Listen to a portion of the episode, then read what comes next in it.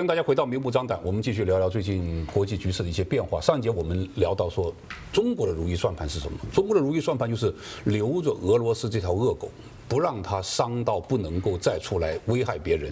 这是中国如意算盘。然后在这过程当中，中国有一种拯救俄罗斯的心态，从俄罗斯手上拿到更多的军事科技。但是我认为，中国这个如意算盘打不响的地方在于：第一，普京不会退出乌克兰备战领土；第二，俄罗斯这个民族从历史角度、从现实角度，他从来就没有看就看得起中国人。所以，如果中国人以一个救世主的心态去来推出这个和平方案，俄罗斯我觉得不会接受。那如果是这样的话，那美国的如意算盘又是什么呢？俊麟兄，你怎么看？其实美国的算盘呢，是希望说哈，在这个让中国的所有的地方都可以被压制到，包含它的科技、军事所有的方面，然后经济上呢。拖缓这个中国超越这个美国所有的这些，呃，中国的计划中哈，让美国还是独霸全球。现在是不是已经已经看到效果了？你觉得？因为我看到一个数字是中国的晶片公司，二零二二年已经关闭了百分之六十七，而且五五千多家嘛。但是就可以看到一点哦，其实我觉得哈，很多人这次在这个所谓的呃沃纳巴菲，他把台积电。处分掉百分之八十几 percent 以上的这个持股哦，改换成 Apple，其实这已经显示一个状况是台海的危机急速加温，也就是中国要介入到这个所谓的俄罗斯的援助是已经迫在眉睫了。第二件事情，呃，美国一直在讲说什么二零二七会有攻台，呃，提前到二零二六，现在变成是二零二五，也就是说这个期间的这个时间点哦，让美国承受很大压力，是说今天在讲哦，好像。本来是告白气球，第一次讲说那个气球打下来是间谍卫星，哦，间谍气球，但是后面三个其实拜登是有一种味道是高高举起，轻轻放下，但是为什么马上巨变？我觉得现在巨变就是说发现这个其实中国要加入到这个支支援这个俄罗斯的这个这个意图非常的明确。我我们先说这个中国气球事件出来之后，我们明显看到美国政府从开始的强硬到后来的讲息事宁人，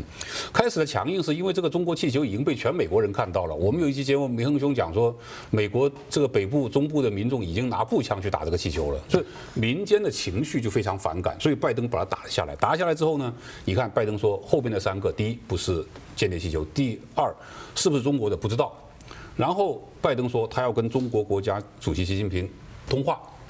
很明显，美国想释放这个态度，就是其实我想把这个事情平息下去，但是美国万万没想到，中国在这个事情上。意出人意料的强硬，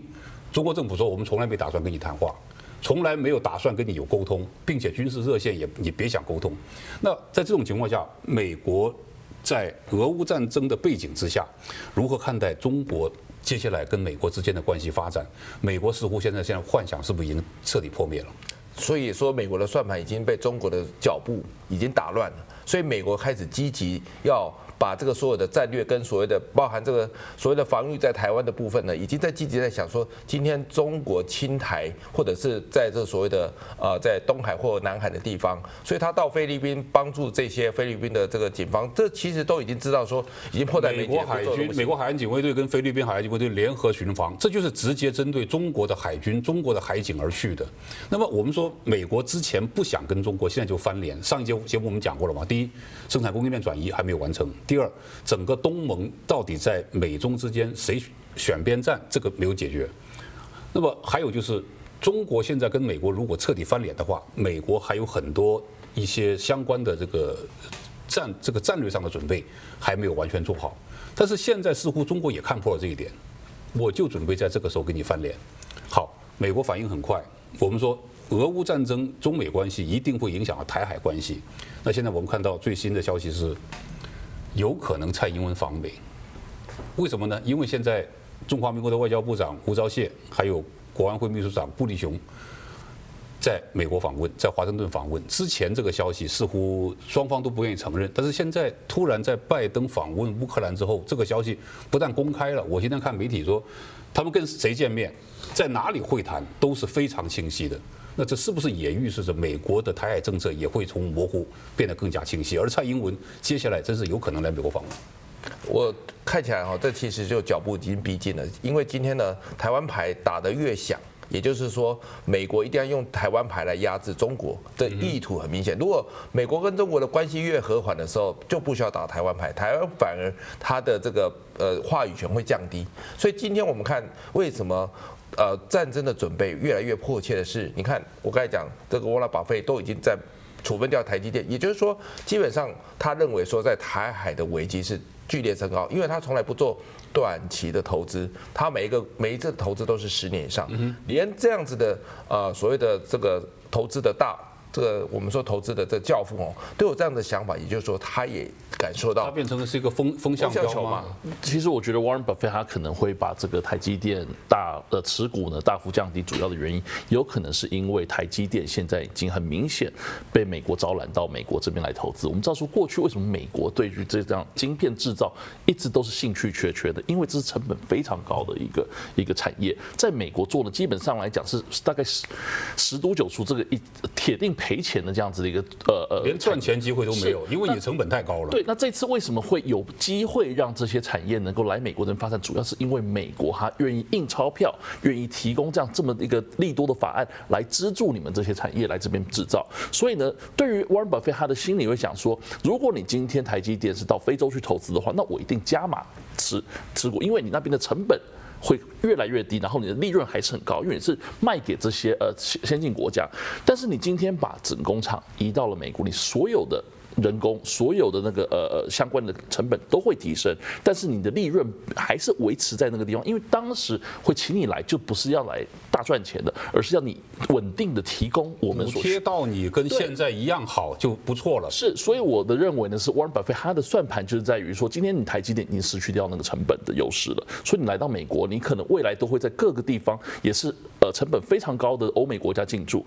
那这样子的话呢，其实你的利润也明显被限制住，所以我觉得。他的呃考量应该是这样子。那另一方面，我们来看的就是说，这个整个美国如意算盘，他我觉得美国如意算盘呢，可能是有点过时了，因为他们对看待中国还是把中国看待为十年前、十五年前中国一样，觉得就是说美国他说的话呢，有一定的分量，能够让你去被操控。那这一次我们看到的是说，关于这蔡英文。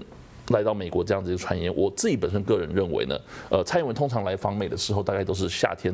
左右，在八月啊，或者是那段期间。但是今年会有个非常特殊，我觉得还是会在夏天，呃，以后才会访美。原原因就是因为我们明年有个大选，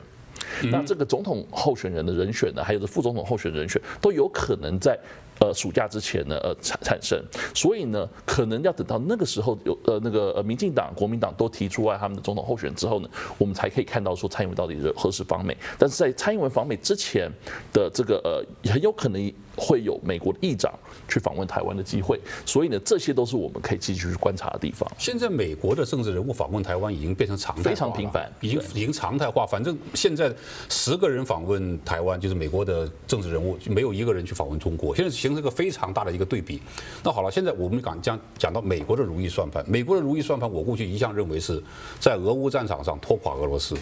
中国如果要介入俄乌战场的话，会让俄罗斯的抗打击能力增加，这对美国是不利的。所以美国一直在警告中国。但是如果中国真是援助俄罗斯，美国怕不怕？这我我们要问第二个问题。我们都刚提到了美国的军事力量跟中国的对比。其实我对两位的观点有点不太同意，因为两位都觉得现在美国的在军事装备的生产能力上现在出现了捉襟见肘，因为俄乌战场上消耗很大。我们也看到，确实北约、美国都在说啊，我们的炮弹我们什么用完了。但是美国在二战当中给我们一个非常好的一个展示，就是美国一旦它的战时生产能力动员起来。这是一个不得了的数据。山本五十六当时反对日本跟美国开战，山本五十六的原话就是：如果你们看过美国的工厂，你们就会打消跟他开战的念头。美国现在的工厂生产的福特汽车，它明天可以生产 M1 坦克。那所以在这种情况下，美国是不是真是很怕中国在俄乌战场上用军事的这个装备介入呢？我个人认为两看。第一，美国不想；第二，如果真是有的话，美国未必会害怕。那好了。美国过去在俄乌战争当中，我们看到一个非常清晰的外交态度，就是俄乌战争怎么打，美国不会在亚太地区的军事力量被削弱，并且亚太还有一个军事强国在崛起，这个国家叫日本。那所以，如果美国在这种情况下利用台海，会不会牵制中国不敢非常大力度的援助俄罗斯的军备呢？这是不是一个战略呢？其实本来就是这个呃，第一第一岛链呢，其实美国越越发越行重要的重视原因，是因为毕竟来讲，现在的这些台湾，如果今天太多的这个力量被削弱的时候呢，美国反而也更吃力。所以说，其实呢，现在如果突被突破第一岛链，对美国来讲才是致命的重伤，不是只有军事或战略而已。美国一直认为中国才是最大的敌人啊，是不是普京啊？对，所以他一定要防防堵在这个这个、战线。但是如果中国的力量还是在加强，对他突破这个第一岛链的的威胁会更大。所以基本上要拖垮这个中国的这个实力呢，其实也在评估中。但是最大变数是，不管他的实力多大，其实这个呃所谓的这个中国过去不管参加韩战、越战，从来没有在考虑这个所谓的成本代价，或者是说打下去是这个聪不聪明，从来。他们的决策没有什么聪不聪明，也没有说这个呃与与时俱变。他们永远看到最近中国外交部有个非常微妙的变化，我觉得这个变化非常危险。就是他又提到韩战，因为你讲到韩战，我突然想起这个事。现在中国的官方媒体又把美国定义为发动韩战的罪魁祸首，这就说明什么？我是不是这个敏感呢？你等于是。过去韩战是由谁发动的？经通过这个苏联解体、机密文件的解密，大家已经非常清楚了，就是斯大林跟金日成发动的。在发动的时候，连毛泽东本人都不知道。发动了之后，作战计划出来之后，准备打了，毛泽东才知道。那所以，中国现在又把这个韩战的发动者定义为美国，这就说明中国回到了一九五零年代、一九六零年代、七零年代改革开放之前那种意识形态、那种宣传的手段。那也就是说，中国已经决意跟美国。对抗，把美国变成一个有可能很快发生冲突的敌人。那台海一定是美中之间的最热的一个点，包括五十年代的时候，台湾也是这样吗？那我们刚刚讲到的，现在我们看到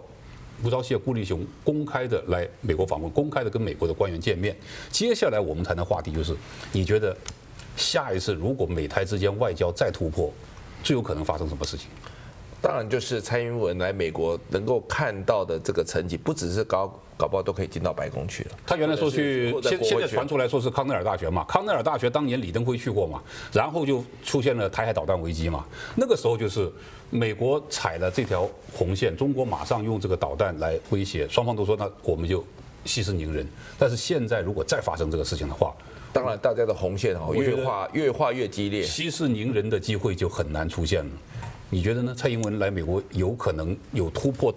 外交上的一个红线吗？我觉得还是一样，就象征性的突破。但是呢，其实呢，在实质上面来讲的话，这个是不可能会呃呃演化到所谓的中华民国与台呃美国再重新互相承认，这个不会，这绝对不会。所以呢，蔡英文来的那个主要呢，也是稳定。台湾那边的明星，让他们知道说，美国基本上对台湾是非常极大的尊重。那在未来呢，不管这个台海局势会如何变化，美国绝对会站在美台湾这一边。这一点呢，如果蔡英文来到这里得到高规格待遇的话，尤其是美国这边官方有高官与蔡英文见面，然后甚至邀请他到白宫的话呢，这都会发出这样的讯息。对于这个民进党未来呢，呃，要如何去呃设计他们的两岸的那个政策呢，会有很大的帮助。但另一方面，我们要看到就是说，我们其实有一个很大的一个危机。我们没有看到，就是美国过去呢，他们对于中国的都总是会有一个可以牵制他们的地方，就是经济。我们一直在谈贸易战，一直在谈说这个呃关税呢，美国就是会最后以这降低关税或者说解除贸易战的一个这样子的做法，来让中国重新呃备受美国影响。但是我们这次看到一个很重要的地方，就是在俄乌战争的时候呢，刚才我谈到的俄罗斯并没有经济呃萎缩或者说整个崩溃，主要另外一个原因就是因为。俄罗斯它的出口，呃，出口到俄罗斯的国家呢，过去这些西方国家呢，因为没有制裁，所以呢，可以大量的进口，呃呃，出口产品到俄罗斯那边，俄罗斯可以享受美国的麦当劳，可以享受一些这些西方有的这些品牌。但是最近一整年，我们看到说。俄罗斯他们的那个呃出口给俄罗斯国家呢，包括非常多的前苏联小国家。为什么呢？因为这些小国家呢，他们可以借着他们自己本身的管道，因为他们没有被制裁，借由他们的管道呢，来提供俄罗斯他们民众所需要的消费品。我们知道过去二战的时候呢，发生一个很很很很有趣的一个事件，不知道大家知不知道？就是。二战的时候，纳粹士兵他们很喜欢喝一个饮料，你知道是什么吗？可口可乐。嗯，但可口可乐呢是哪个国家的？美国的。当美国对呃那个纳粹德国做出经济制裁的时候呢，美国大兵可以一手拿着可口可乐，另外一手拿着他们的枪，然后打进去德国。但是德国士兵没有办法喝他们最喜欢喝的那个可口可乐。后来怎么样呢？希特勒下令下去，让他们自己国家里面研发出来一个叫做芬达。这个一个品牌，芬达来取代了可口可乐，让他的纳粹士兵的民心能够去稳定下来。然后呢，这些军那个军人他们的那个士气会高涨。所以这一次我们看到俄罗斯经济很明显的改变，就是西方世界过去给予俄罗斯人民这些呃呃日呃他们所需要的这些呃日用品呢，还有这些消费品呢，已经被前苏联国家还有中国取代了。所以我们现在很明显看到说，未来呢，这个新冷战局势的。战争我们已经看到已经非常明显的一个布局，但是经济方面的布局呢，现在已经慢慢成型，就是。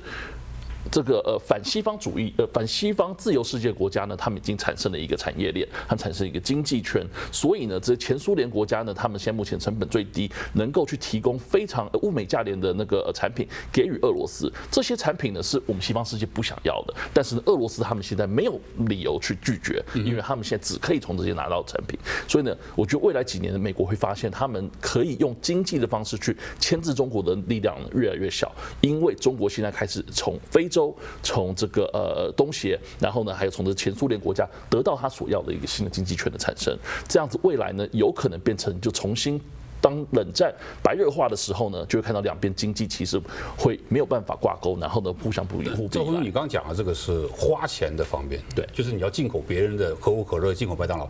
但是现在你要赚钱的方面，金元被切断了。我想这是俄罗斯跟中国现在面对美国的经济封锁或者说经济制裁最大的问题所在。那么中国要打破这个中国的，我们刚讲中国的如意算盘嘛，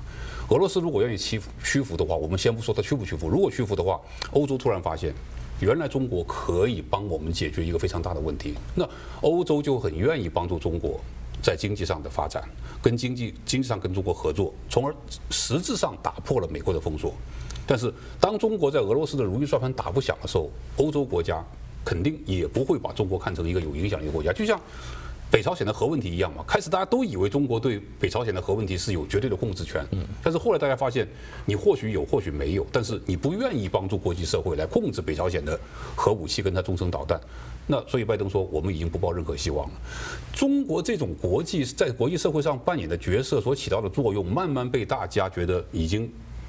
不能够达到我的目的的时候，中国一定会继续被国际社会孤立。这是我们现在看到一个对中国面临最大的问题。所以你看，王毅到这个法国的访问，包括中国不惜派出这个